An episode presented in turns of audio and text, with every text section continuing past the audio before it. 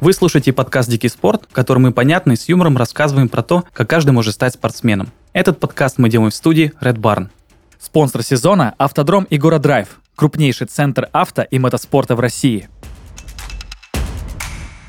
Сегодня выпуск про вид спорта, о котором, скорее всего, вы не слышали. Диск-гольф. Будем выяснять, что из себя представляет этот вид спорта вместе с нашими гостями. Иваном Сартаковым, президентом Свердловской Федерации Флайнг Диска, куда входит Алтимат, Диск-гольф и Док Фрисби, а также Николаем Николаевым, чемпионом России 2022 года по диск-гольфу.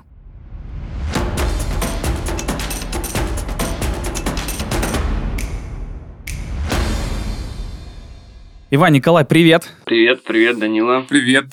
Сегодня у нас, конечно, супер интересный выпуск, э, потому что мы говорим про спорт, про который я, э, собственно, до подготовки к подкасту вообще не слышал. Это диск-гольф. Э, давайте, наверное, объясним нашим слушателям вообще, что это такое, в чем смысл этого спорта? В общем-то, спорт с летающим диском. Его механика игры максимально похожа на обычный гольф, который некоторые из вас видели по телевизору. Возможно, кто-то из самых богатых из вас даже играл и держал в руках клюшки. Задача этого спорта – пройти 18 отрезков за минимальное количество бросков. Значит, бросаем мы диски, они круглые, э, летающие, все разные, и стараемся мы попасть э, в корзины. Корзины выглядят примерно как столбик, на котором есть такой небольшой круг диаметром, наверное, полметра, может быть, чуть побольше, а, и цепи, которые свисают с верхней части столба и направляя диск, собственно, в эти цели. И вот чем меньше бросков ты потратил на то, чтобы пройти все 18 отрезков, тем больше ты молодец, наверное, вот так. А, то есть это всегда 18 отрезков? Ну, на крупных турнирах обычно да. Вань, ну ты расскажи, ты больше турниров посещал, всяких разных, может быть, ты видел какое-то другое количество отрезков. Я пока не видел.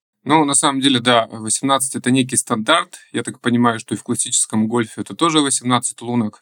Но для того, чтобы поиграть в диск-гольф, вовсе не обязательно иметь 18 вот этих специализированных корзин.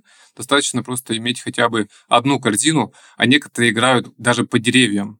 То есть цель как раз научиться точно бросать, далеко бросать. И кто точнее и дальше бросает, по факту выигрывает турнир. Из скольки отрезков бы он не состоял. Ну, примерно так. А то есть я правильно понимаю, что корзины, они могут находиться вообще, то есть в любых местах, то есть э, в обычном гольфе это просто лунка, то есть как ни крути, нужно вот э, в эту дырочку, собственно, попасть, а сама эта корзина может находиться и, не знаю, и на дереве, и просто на земле, и за какими-то кустами или что-то в этом духе. Ну, все правильно, и по, именно поэтому допустим, 18 отрезков и проектируют, потому что каждый отрезок проектируется под какой-то определенный, что ли, вид броска. Oh. То есть игрок должен показать максимально все свое мастерство для того, чтобы эти разнообразные отрезки пройти. Поэтому каждый отрезок на трассе, он обычно сильно не похож на другой. Угу. Ну да, два одинаковых редко бывает.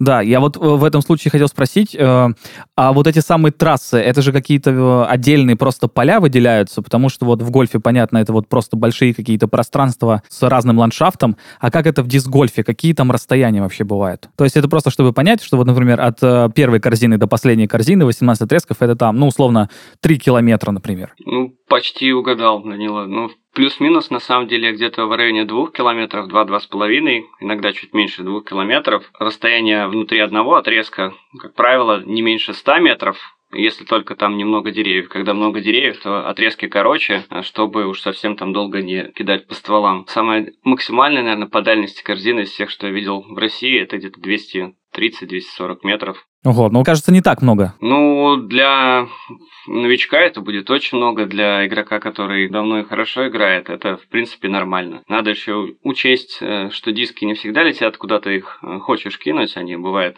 значит, не по направлению к цели летят, а в разные стороны.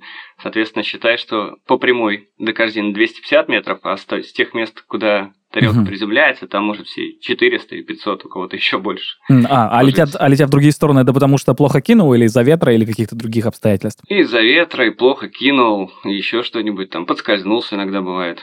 Угу. Всяко бывает. А, я правильно понимаю, что а, это просто какие-то отдельные поля? Или просто берут поле для гольфа, или просто его организовывают в парках, или, может быть, в каких-то закрытых помещениях? Как вообще это происходит? На самом деле, любой из перечисленных способов э, возможен. Э, в Европе, допустим, э, нередки ситуации, когда на площадке для классического гольфа организуют диск-гольф-парк. У нас же все наоборот, то есть используются более доступные парки, более доступные лесные участки. И особенность как раз диск-гольфа в том, и особенность организации трасс в том для диск-гольфа, что требования к площадке, они гораздо ниже. То есть если для гольфа как раз необходимо хорошо выстричь лужайку, сделать вот этот грин, то для диск-гольфа как раз наличие рек, лесов, кустов, не очень густых, не сильно густых, оно способствует разнообразию трассы. Вот, поэтому у нас в России и на горнолыжных склонах организуют Вау. а, диск-гольф-парки, и в городских парках. В общем, разнообразие полнейшее. Блин, кайф. Это получается, что можно просто вообще в любом пространстве организовать э, соревнования по диск-гольфу. Хотелось бы. Не совсем в любом на самом деле, да. Если очень густой лес или чистое поле, то э, не так интересно будет играть в диск-гольф. Да, как-то недоволен Николай был э, тем, что хотелось бы. Да, ну проблема-то какая, что мы бы, конечно, в каждом парке за каждым углом поставили по корзине или вообще везде эти трассы полноценные сделали. А Другое дело, что саму территорию получить очень проблемно. Вот, по крайней мере, у нас в стране сейчас а, всего сколько, Вань, парков есть? Там 7, наверное, да, или 8? Ну, около А, того, да. Ого. Около того. А в соседней Финляндии, например, их там 800. А, то Жесть. есть, э, разница сильно большая. И в нашем случае проблема, наверное, глобальная заключается, что этот спорт э, не считают каким-то, что ли, спортом. Вот так вот, наверное. И разговоры все со спорткомитетами, со всеми э, значит, администрациями, которые могут предоставить территорию какую-то, например, там городской парк или там за городом какая-то там вот лесополоса, которая нам бы подошла для игры. Это волокита бюрократическая, которую нам очень тяжело проходить. Ну, слава богу, там вот последние пару лет э, несколько новых парков у нас открылось. А, Один из них вообще на частной территории, то есть это товарищ, который раньше играл в Ultimate.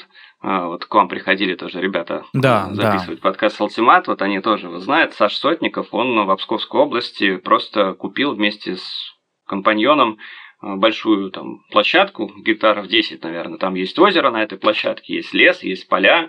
А, И вот прямо там у себя, грубо говоря, на Фазенте организовал дисгольф-парк, на котором в прошлом году проходил чемпионат России. Офигенно. А, Но это, это, это редкий случай, да. Вот второй случай с э, парком в Питере, это тоже частная территория, горнолыжный склон.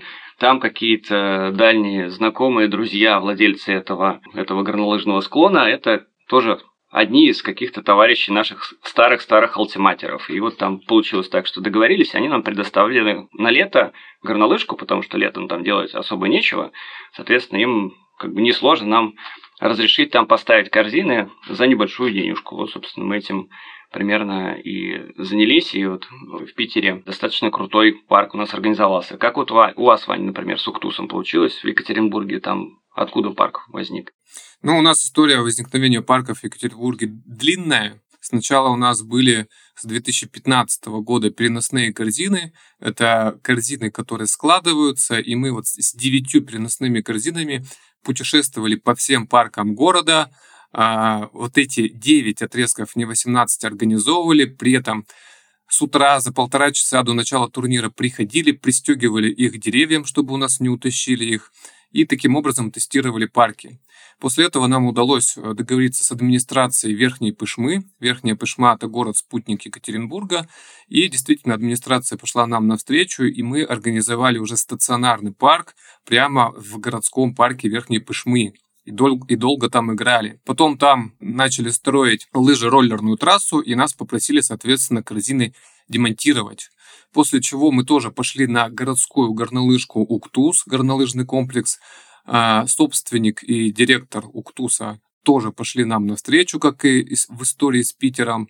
И летом, начиная с 1 мая и заканчивая серединой где-то октября, у нас стоят стационарные корзины на Уктусе, и все желающие, да, это вот, кстати, особенность тоже диск-гольф-парков, что все желающие, у кого просто есть диски, они могут в любое время прийти, потренироваться, поиграть. Ну вот, то есть истории, в принципе, ну, достаточно похожие.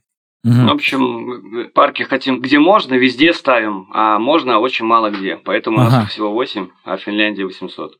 Да, вот просто я хотел уточнить, вот, эм, судя по рассказам, есть какие-то три места силы, по крайней мере, которые вы обозначили. Это э, Питер, э, Екатеринбург и это Псковская область. А где еще в городах, в каких городах России у нас развит дисгольф? Где можно поиграть? В курсе вы или не в курсе? Конечно, в курсе.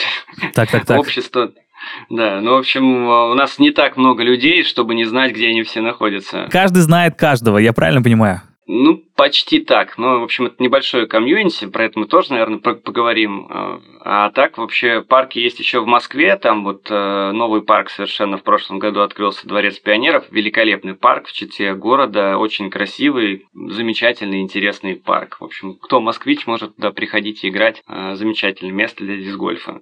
А, еще в Москве есть Сколково парк, вот эта территория технопарка. Uh-huh. Там он компактный, ну, небольшой, но при этом тоже довольно интересный, там тоже можно поиграть.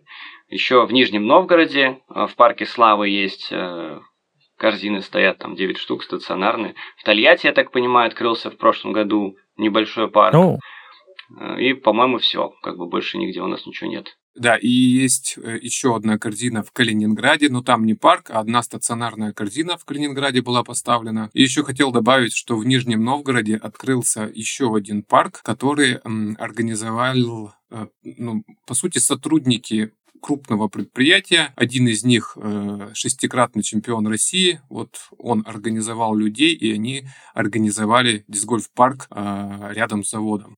Угу. Классно просто получается, что э, как будто бы люди из Алтимата и из дисгольфа как будто сами развивают эту культуру. Мне кажется, это в этом есть, наверное, какие-то плюсы, то, что это не сверху, а просто это как я не знаю даже, как это объяснить.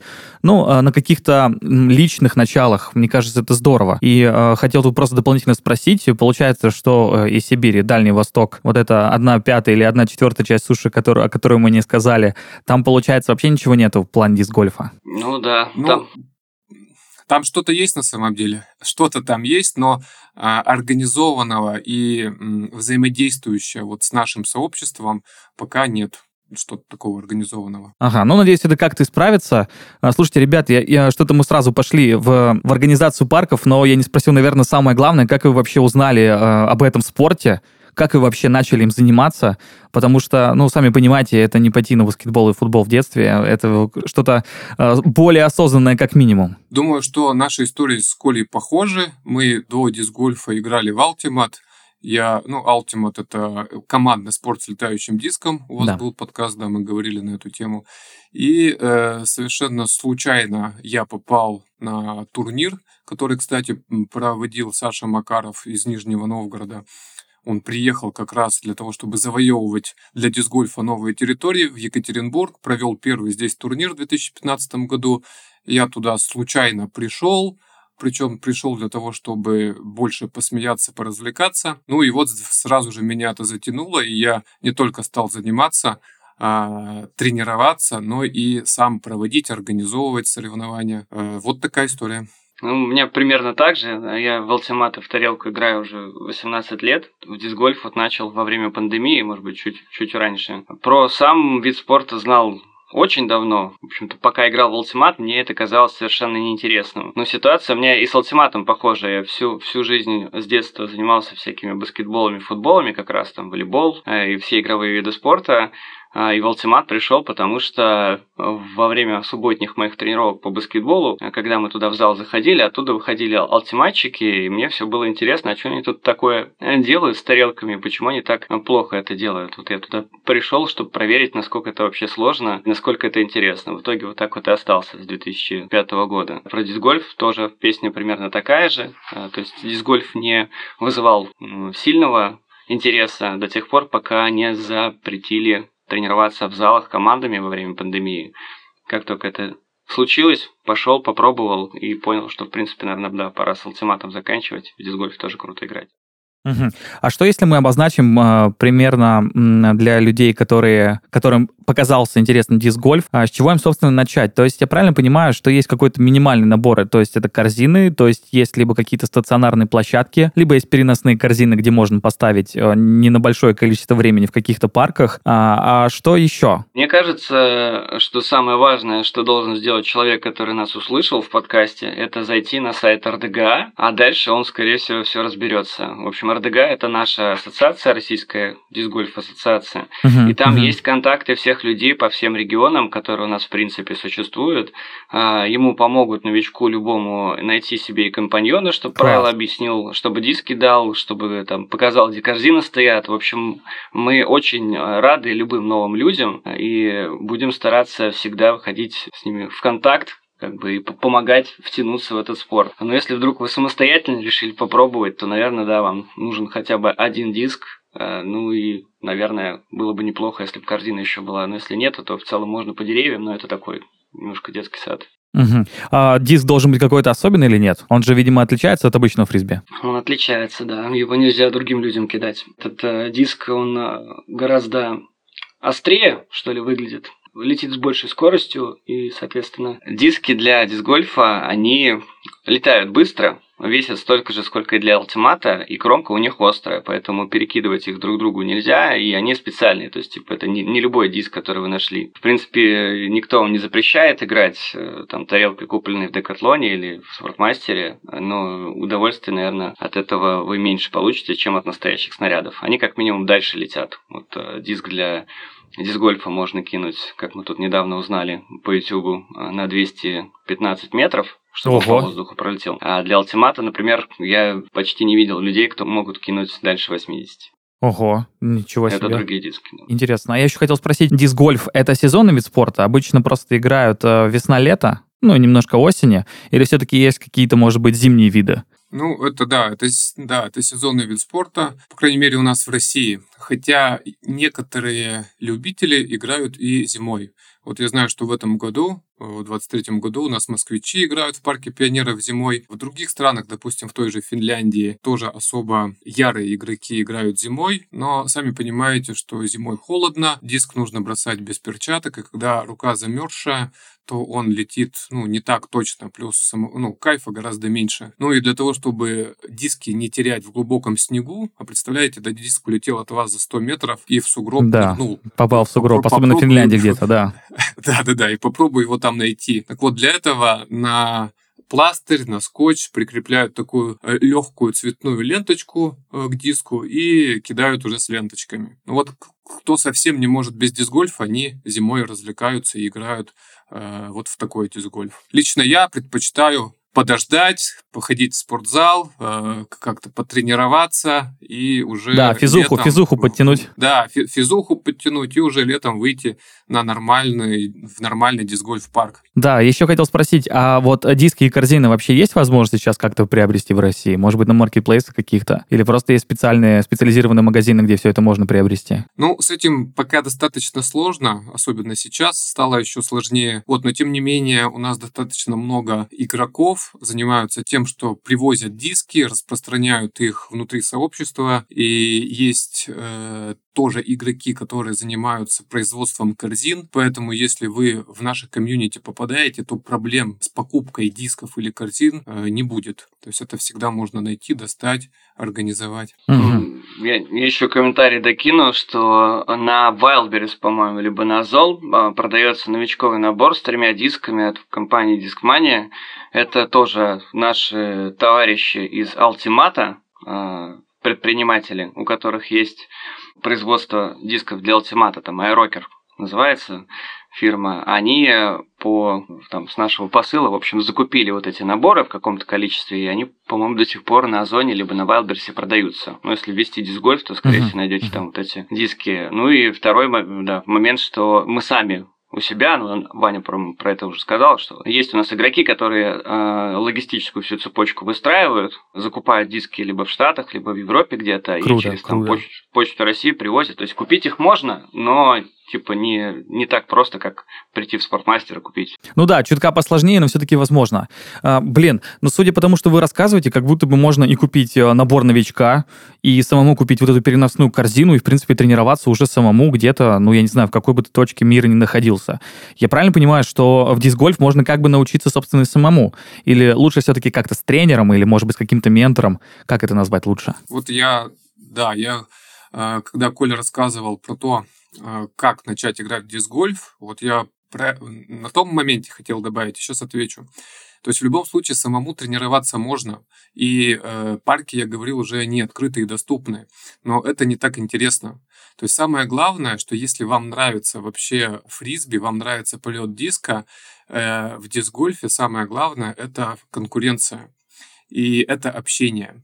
И поэтому мы всегда, когда работаем, проводим тренировки, мы проводим сразу же турниры. Я провожу достаточно много и коммерческих турниров, и тренировок, и всегда отмечаю, как меняется динамика настроения у людей, которые впервые сталкиваются с дисгольфом. Сначала э, люди м, проявляют, прямо выражают скепсис, угу. потому что все слышали про док фрисби, они всегда шутят про то, что кто там будет приносить в зубах тарелочку и все прочее. Этот скепсис, он в течение там часа-полутора проходит, когда мы проводим турнир когда люди начинают чувствовать серьезность мероприятия, когда чувствуют конкуренцию, когда видят, что от каждого их броска зависит, что их друг, сосед, коллега вырвется вперед или будет позади, вот здесь проявляется все. Ну и по факту остаются в дисгольфе те, кому вот именно нравится сам полет диска, э, кому нравится со снарядом работать, наблюдать результат запуска диска. Поэтому приходите лучше на мастер-классы, на тренировки, вы получите гораздо гораздо больше кайфа и гораздо быстрее освоите вообще снаряд. Да, чтобы получить кайф. Мысль понятна. Николай, ты хотел что-то добавить? Ну да, я усилить э,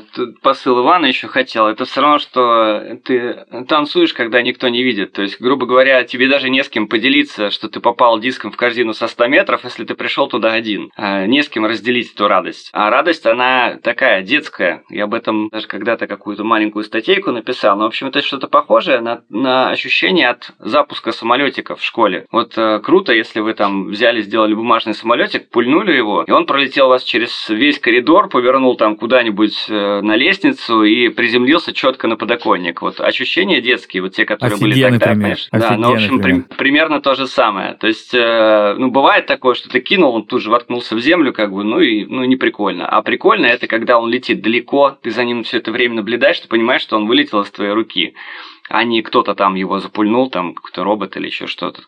А, и вот это кайф. И кайф, когда у тебя получается ровно что ты, то, что ты хотел, а это редкое событие.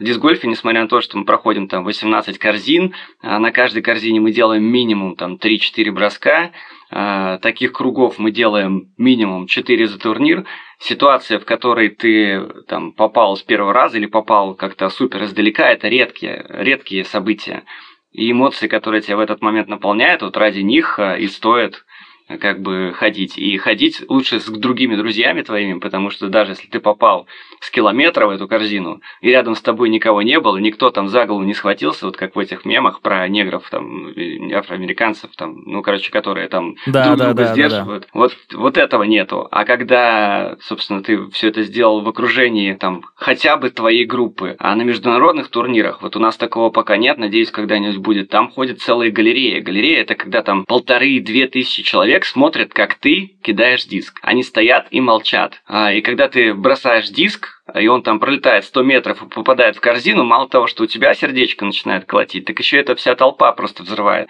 Класс. А, и э, ну, такое вот напряжение, которое типа заканчивается дикой радостью, эйфорией, вот это, наверное, про дисгольф. Да, но вопрос о том, э, в чем кайф этого вида спорта, я думаю, что вы мне уже просто полноценно ответили, но я и понимаю скепсис людей, которые смотрят на этот вид спорта со стороны, и он кажется, наверное, очень монотонным, да, особенно для тех, кто и не понимает прикол гольфа. Вот, но мне кажется, что пока ты обычный гольф не попробуешь, ты его кайфа не поймешь. И в связи с этим у меня вопрос. Я же понимаю, что а, у людей, которые не просто так а, прийти побросать диск для себя, но и а, те люди, которые хотят идти на соревнования, у них должны быть тренировки. И, наверное, тренировки эти очень монотонные. Может быть, расскажете, как вообще эти тренировки проходят? Вань, ты расскажи про свои, я про свои. У нас разные тренировки. О, еще и разные техники, это же вообще супер. Ну, да, подходы у всех разные. Э, по факту дисгольф состоит из двух основных бросков. Это дальние броски и ближние броски в корзину. Конечно, если уже уходить в детали, то можно выделить еще там кучу подпунктов. О, про это я спрошу, про это я спрошу чуть попозже, да. Да, ну, в общем, так. Поэтому, э, в первую очередь, при дальних бросках, понятно, нужно повышать э, дальность броска. И если направление примерно правильно выбрано, то задача максимально далеко бросить. А при ближних нужно максимально точно попадать в корзину с расстояния там 5, там 10 метров. И, соответственно, у меня тренировки делятся как раз на два направления. Это тренировки с целью повышения дальности и второе тренировки бросков корзины. И вот как раз в зимний период, если возможность есть, то мы тренируем как раз паты. Вот ближние броски в корзину, как и в классическом гольфе, называются пат. И вот мы вот эти паты тренируем, и тут задача как раз набить, что называется, руку. Ну, а когда появляется возможность для тренировки дальних бросков, просто берем стопочку дисков, ну и начинаем записывать на видео э, свой бросок для того, чтобы подкорректировать технику, отрабатывать, в общем, все нюансы. Но это уже для тех, кто прямо погружен с головой в дисгольф. Да, кто готов идти на соревнования. Да, а в дисгольф же можно играть не для результата, то есть есть люди, которые в дисгольф играют для кайфа и для общения. И э, вот тратить столько времени на тренировки эти люди не готовы, поэтому они приходят и просто получают удовольствие, но при этом они готовы, что у них будет получаться чуть хуже, чем у тех, кто посвятил этому там всю зиму и каждые, не знаю, три дня ходит на тренировки. Ну, как в любом виде спорта. Гонки — это жизнь. Все, что происходит до или после них, всего лишь ожидание. Так сказал легендарный американский авто- и мотогонщик, известный также и в мире кинематографа, Стив Маккуин. Вне съемок Стив каждые выходные участвовал в мотогонках и скоро стал хорошим райдером. Совмещать работу со страстью и любовью к гонкам поможет наш спонсор – Автодром и Гора Драйв. Игора Драйв – это крупнейший центр авто и мотоспорта в России. На территории автодрома расположено более 10 сертифицированных трасс и площадок для авто и мотоспорта, построенных с использованием самых передовых технологий мирового класса. На автодроме тебя ждет картинг, мотокросс, мастер-классы и гоночное такси, центр контр-аварийной подготовки и большая программа зрелищных фестивалей и мероприятий.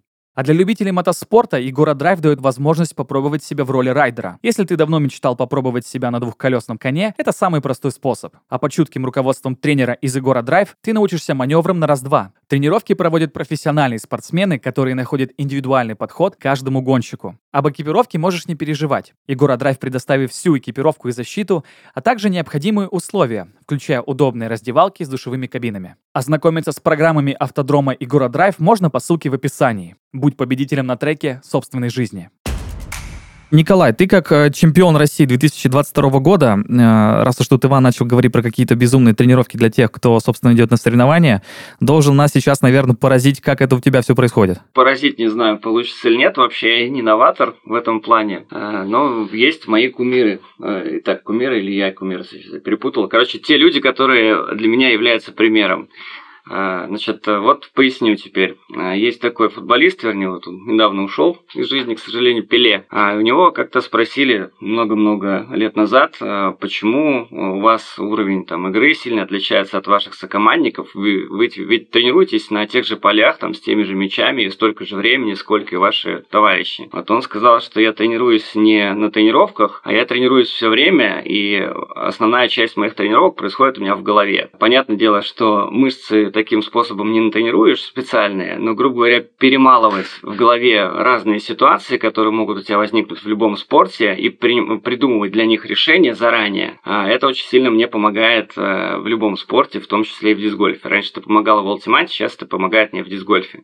То есть я представляю, там, грубо говоря, как у меня в голове там дует ветер куда-то слева направо или справа налево или на меня. А, представляю, какой диск я возьму, представляю, как он полетит, и э, там дальше понимаю это принесет мне нужный результат или не принесет. А по поводу именно самих упражнений, тренировки, ну, здесь э, тоже ничего нового. То есть это для большинства спортсменов э, полупрофессиональных или профессиональных это рутина. И там ничего прям супер интересного на самой тренировке, которая нацелена на твой апгрейд и улучшение результата, не происходит. А, то есть ты бросаешь, например, там 400 э, бросков с расстояния там 8 метров, плюс-минус одинаковых. А интересного в этом ноль. А, но, опять же, страшен не тот, кто делает тысячу разных бросков, а тот, кто делает тысячу раз один и тот же бросок. В общем-то, если хотите результат, то так или иначе рутина вас встретит когда-нибудь. Если результат не нужен, а, то вы можете просто ходить по парку и, ну, как будто участвуете в соревнованиях, проходить все отрезки, не вдаваясь в подробности, как здесь лучше сделать, там, почему у меня там диск летит так недалеко или Просто криво. наслаждаться. Ну да, наслаждаться можно, но если нужен результат, то это будет рутина, а рутина, как правило, не особо интересная. Интересен mm. результат, ну, вот который он дает им.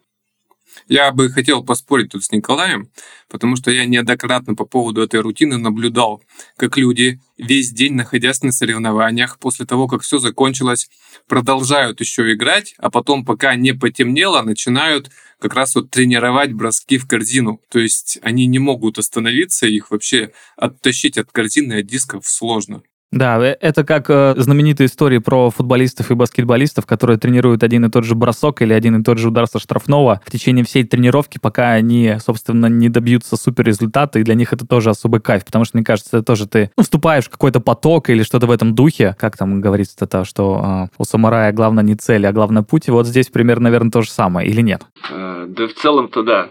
Не знаю, мне кажется, все равно есть какой-то кайф, вот Коля, когда говорит про рутину, вот эти броски, то есть э, даже вот с этих там 8 метров ты кидаешь там 100 бросков, и от попаданий все равно испытываешь кайф. И я даже, наверное, скажу не от попаданий, а от того, что что ты задумал, оно реализовалось. Вот тут есть какая-то философия. В жизни ведь э, нас очень расстраивает, когда что-то идет не по плану. Вот в дисгольфе, по сути, я планирую, проектирую каждый бросок. Коля вот об этом говорил. И когда у меня полностью получается м- повторить траекторию, которую я в голове заложил, вот я получаю от этого кайф что я, по сути, угу. реальность, э, э, создал реальность в голове. Да, то, что в голове у тебя э, проиграло, то исполнилось в реальности, и ты понимаешь, что это идентично, и это приносит кайф. Я с этим полностью согласен, это прекрасное вообще ощущение. Я еще хотел спросить, mm вот, э, раз уж мы начали погружаться уже в детали бросков, и у нас тут аналогии с гольфом, их просто никак не избежать, в гольфе дофигища клюшек. Они абсолютно разные, если честно, у нас еще не было выпуска про гольф, мы его обязательно как-нибудь организуем. Э, мне не очень понятно, зачем такое большое количество клюшек, но кто-нибудь мне, наверное, об этом рано или поздно расскажет. Но я понимаю, что в диск-гольфе есть э, огромная туча нюансов, э, связанных именно с бросками, что их можно делать по-разному, что э, разные движения руки, они э, задают разное движение диском. Можете вы рассказать, может быть, там, не знаю, 5 или 6 каких-то видов бросков, которые вот, ну, созданы специально для каких-то определенных ситуаций? Может быть, это какая-то подкрутка или что-то в этом духе? Диски, броски в первую очередь отличаются по дальности. Тут все понятно, вот вы про клюшки ты сказал. Клюшки тоже в гольфе есть для коротких коротких расстояний, для средних и для дальних расстояний. У нас диски тоже а, имеют либо острую кромку, либо толстую кромку, либо что-то между ними. А они и называются ровно так же, как и в гольфе. Драйверы, middle, midrange и и putter ы. А, соответственно, вот есть диски, которые для коротких, для дальних и для средних расстояний. Дальше они отличаются по стабильности. Стабильность – это способность диска на большой скорости против ветра не менять э, траектории да. полета. Угу. Да. Вот если диск очень стабильный, то он летит, по сути, прямо при условии, что ты его кинул очень сильно, либо против ветра. Нестабильные диски, они будут у тебя при броске, там, бэкхенде, вот про ультимат, когда говорили, вам тоже, наверное, рассказывали, что есть э, бэкхенд, форхенд. Вот бэкхенд это, а, получается, изнутри наружу бросок такой. Как в большом теннисе вот есть форхенд, это справа, а да. бэкхенд это слева. Вот при броске слева нестабильные диски будут все уходить направо. А суперстабильные будут, наоборот, а, уходить налево. А и дальше начинается все многообразие, безобразие, которое там дальше на 3 метра, ближе на 3 метра летит, э, чуть больше вправо, чуть меньше вправо улетает. И, в общем, этих дисков очень много. И каждый из них летит по-разному. Э, а основные броски это бэкхенд и форхенд, как в Ultimate. И третий, наверное, это ролл, но в России пока он нам не грозит, потому что мы на дисгольф полях не играем. Это бросок, который подразумевает, что вы покатили диск по траве. О, даже а, такое есть. Интересно. А, мало того, что он есть, это самый дальний способ куда-то отправить свой снаряд. То есть, типа, роллом можно укатиться и на 250, и на 300 метров.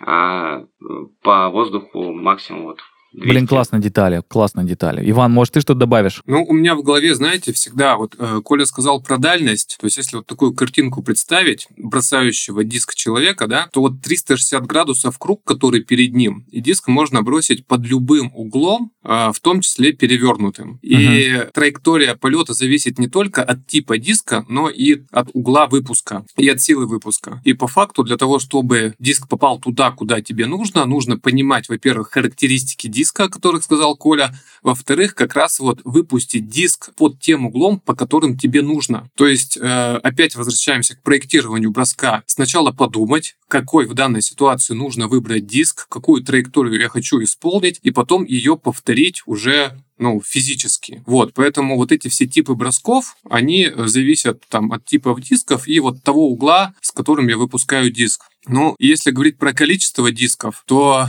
тут нужно тоже какую-то меру знать. То есть есть какая-то еще мания коллекционирования, потому что диск это такая красивая штучка, не очень дорогая, а где-то полторы тысячи диск стоит. И э, собирать свою коллекцию дисков это отдельное увлечение, отдельное хобби. И на самом деле не всегда то количество дисков, которое игрок носит с собой, это может быть и 20, и 30 дисков, они действительно нужны на трассе. Зачастую можно вообще всю трассу пройти примерно с тем же результатом одним диском. Да? И главное понимать, как летит диск конкретный, нежели использовать там всю палитру дисков из рюкзака. Угу.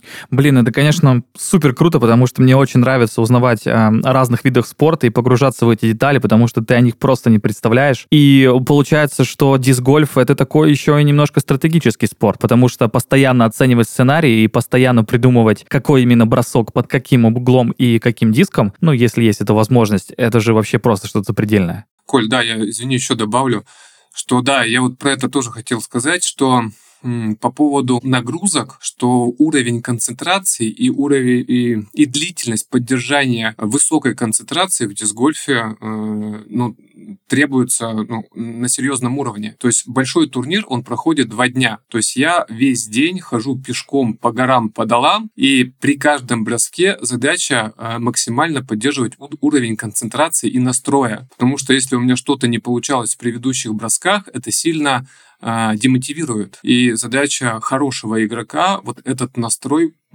здесь и сейчас поддерживать, исключив влияние неудачи, допустим. И э, действительно какая-то ментальная, психологическая нагрузка и тренировка в дисгольфе, она э, ну, на высоком уровне. Офигенная плюс мысль просто. Да, и плюс еще физическая нагрузка, то есть на самом деле не так просто весь день ходить. Рельеф очень разный, и в горку, и под горку.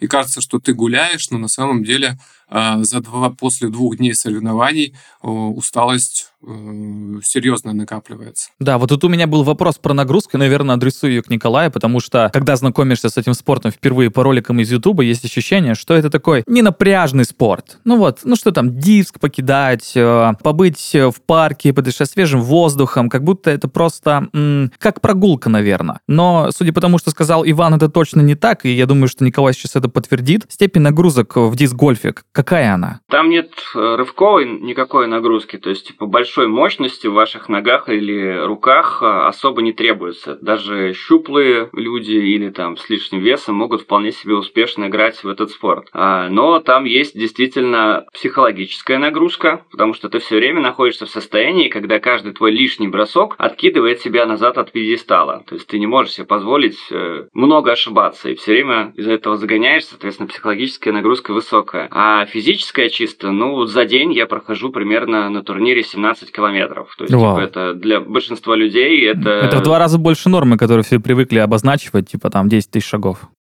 Да, но это не я конкретно, я думаю, что все остальные точно так же тоже проходят, но вот конкретно у меня на часах показывается около 17 километров в сутки, когда это какой-то турнир. Несмотря на то, что сама трасса по отрезкам, вот если по прямой ходить, это там 2-2,5 километра, все равно получается что я прохожу там в три раза больше расстояния. А, ну и ходишь ты действительно с перепадом высот. Рюкзачок у тебя за спиной весит килограммов, наверное, 8 со всеми делами. Это нагрузка такая. Но я бы не сказал, что это там сравнимо с какой-нибудь там борьбой или тяжелой атлетикой по физнагрузке. Но это точно не лайт. То есть это не там полежать в джакузи. Это... Да, ну по сути это ну просто это поход на 17 тысяч шагов и еще с рюкзаком 8 килограмм. Хоть это не так, не такой большой вес, но все равно это дополнительная нагрузка. Блин, да, просто мне кажется, ну, что да. об этом люди, об этом люди не думают, когда впервые слышат о диск-гольфе, что это вообще э, может, ну, хоть какую-то усталость принести. Я скорее про это. Но сейчас, Николай, Может, ты рассказал, и, и у меня уже этот, уже, как это сказать, уже интересное ощущение, что, по сути, это прям э, такая форма нагрузки, которая, с одной стороны, вроде бы не супер интенсивная, с другой стороны, она такая продолжительная во времени, и кажется, что это просто хороший вариант для людей, которые хотят себя в форме поддерживать. Это так, и еще вот что я вспомнил, да, по поводу бросков. А, как минимум, а, самый первый бросок, который ты совершаешь вот с Ти, а, с точки старта на отрезке, ты совершаешь с максимальной для себя а, вот этой вот э, как выносом силы, что ли. Ну, да. короче, это как копье, вот э, там, или копье, или граната, или в школе вот, там кидали эти мечи на дальность, граната 700-граммовые. Ты можешь ее прикольно там далеко кинуть э, с первой попытки, пока у тебя мышцы разогреты, свежие, не уставшие. Но когда ты кидаешь э, диск, э, ну, там, или любой предмет кидаешь подряд несколько раз с надрывом, то есть, типа, у тебя задача кинуть ее максимально далеко. Э, и когда ты кидаешь это 3-4 раза, 5 раз, то рука уже немножко проседает. Ну, это все равно, что подтягивается. Первый раз потянулся легко и бодро, второй там нормально, а там десятый уже не так хорошо и легко. И с, с дисгольфом вот именно в первых бросках точно так же. То есть рука все равно тоже, да, еще устает. Да, я еще хотел вот про психологию дополнить, дополнить э, в том смысле, что может что-то пойти не так, и мало того, что один бросок может тебя просто э, откинуть турнирной таблицы, скажем, немножко назад, э, потому что в других видах спорта вроде бы как можно все исправить, да, и вроде бы как бы есть команда, и вроде бы есть большое количество ударов, и ты можешь как-то поправить результат, а здесь вроде бы это не так. И то, что ты можешь просто сделать один из бросков, у тебя получился крайне неудачно, это, конечно, супер, наверное, демотивирует. Слушайте, здесь э, на самом деле очень много пространства для исследования себя, а, почему? Потому что неудачи возникают у всех во время игры в диск-гольф. С учетом того, что э, большие соревнования идут длительный период, то они в любом случае будут.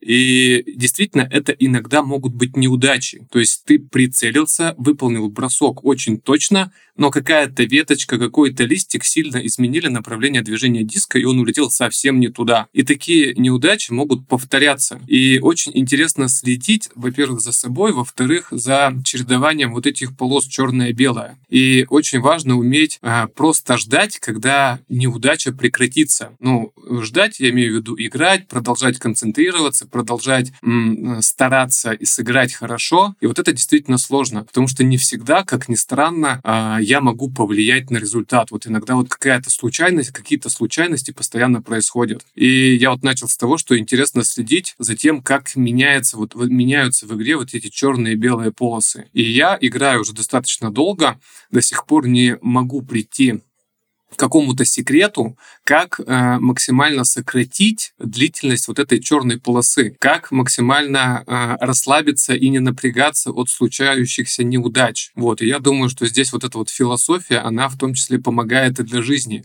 Если я найду когда-нибудь секрет, как не напрягаться из, из неудач в диск-гольфе, я думаю, что я его могу использовать буду и в обычной жизни. Да, Николай, может быть, у тебя есть секрет, как избавиться от этой черной полосы? Может быть, у тебя есть лайфхак или какая-то секретная техника кунг-фу, о которой мы не знаем? Ну, не знаю, техника или нет. Э, я в соревнованиях допускаю, что может со мной что-то случиться не так, ну, с, с моей игрой. И когда я это на старте уже понимаю, то, наверное, на, меня это меньше эффектит, когда это происходит. Ну, эмоционально, наверное, да, самый простой э, совет – это быть готовым к тому, что что-то пойдет не так, а, и принять это как данность, что оно такое происходит. Ну и в жизни, наверное, у меня точно такая же психология. Тут у нас событий всяких разных много, от которых можно расстраиваться, но если ты на них повлиять особо не можешь, то и не стоит о них переживать. А, другое дело, если я допустил свою ошибку, то есть Ваня там сейчас рассказывал про неудачи случайные, то есть когда там листик зацепило или там попал не в корзину, а в обод, и диск встал на ребро и укатился на 40 метров назад, это очень обидно. А, но эти вещи происходят а, не из-за того, что ты что-то неправильно сделал, а просто потому, что случайности бывают. И вот к этим случайностям я реагирую э, максимально спокойно, потому что знаю, что они бывают, и я с этим ничего не сделаю. А вот если я сам налажал, вот если я там взял не тот, условно, диск или сделал что-то, что, в принципе, делать было нельзя, то есть особо рискнуть э, захотел вдруг, и этот риск не оправдался, и еще усыпал меня там вниз с этим решением далеко, вот тогда я, конечно, расстраиваюсь. Но здесь, наверное, не про неудачи, а про то, что я сам дурак и сделал не то, что должен был. Ну и даже из таких моментов, когда я понимаю, что я сам виноват, ну, делаю вывод, сам себе наказание даю какое-то условное в мозгу, что Николай, еще раз так сделаешь, а вечером, там, не знаю, будешь отжиматься, пусть будет так для подкаста.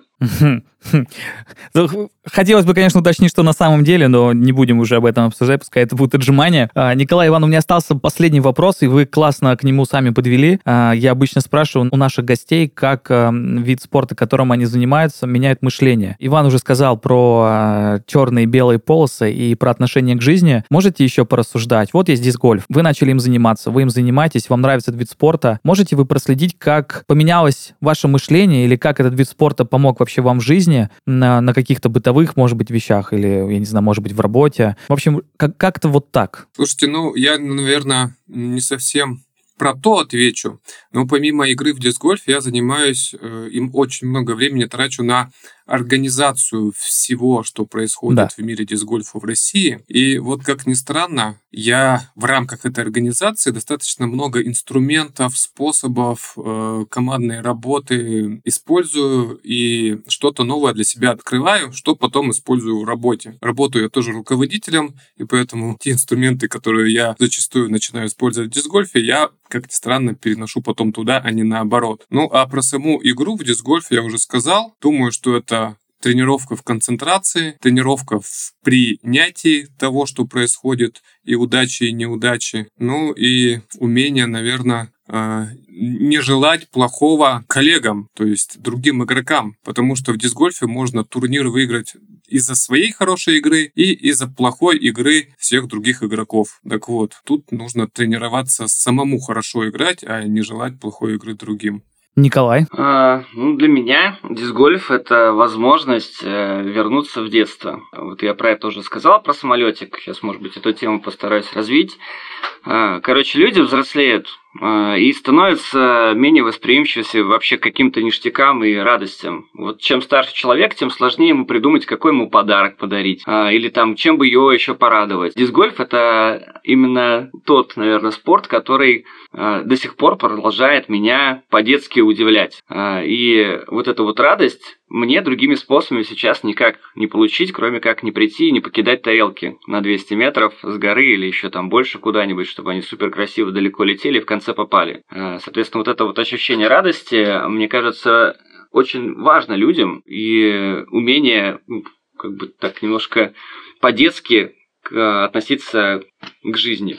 А второе, что мне тоже в дисгольфе э, нравится, это скорость его, а точнее его отсутствие в плане динамики как спорта. А, вы уже сами все сказали, и остальные тоже со стороны видят, что дисгольф это не очень динамичный вид спорта, зато он позволяет тебе каждый отдельно взятый момент прочувствовать. Когда ты играешь в баскетбол или в футбол, там столько событий на секунду на квадратный метр происходит, то ты тупо просто не успеваешь осознать вообще, что ты сделал, как ты сделал. И даже если ты забил гол через себя, э, на двухметровой высоте, вот там в девятку, то в сам момент, когда ты это делал, ты этого не осознавал. Это все происходит на инстинктах. А, потому что большой спорт, вот такой динамичный, он завязан на то, чтобы ты максимально быстро реагировал не сознанием своим, а просто вот какой-то вот мышечной памятью и натренированностью. А в дисгольфе ты можешь с кайфом подойти каждому броску, там, понюхать, как пахнет э, соснами вокруг, э, как там красиво колоски вдалеке виднеются,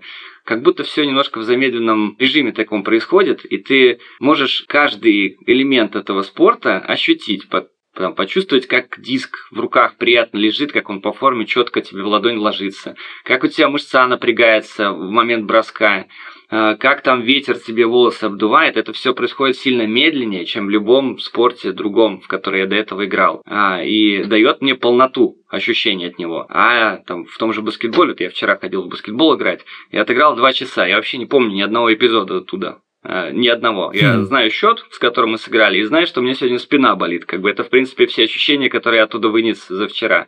А здесь гольфом я помню там чуть ли не каждый свой бросок, а особенно тот, который получился хорошо, и могу его прям в деталях себе расписать. Вот примерно так. То есть медленно э, жить учит он. Да, такое замедление времени. Да.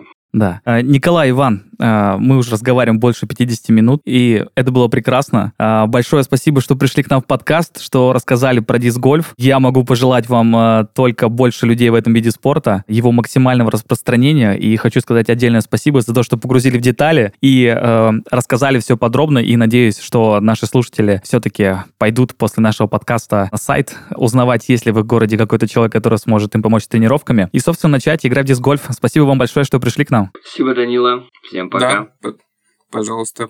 Пока-пока. Э, кажется, у меня новая мечта поиграть в диск-гольф. Надеюсь, она у вас тоже появилась. Напоследок добавлю, что какой-то кайф, когда узнаешь о видах спорта, которые создаются и развиваются прямо у тебя на глазах. На этом наш эпизод подходит к концу. Ставьте лайки на всех платформах, комментируйте и делитесь с друзьями. Скоро вновь увидимся и поговорим уже о совсем другом спорте.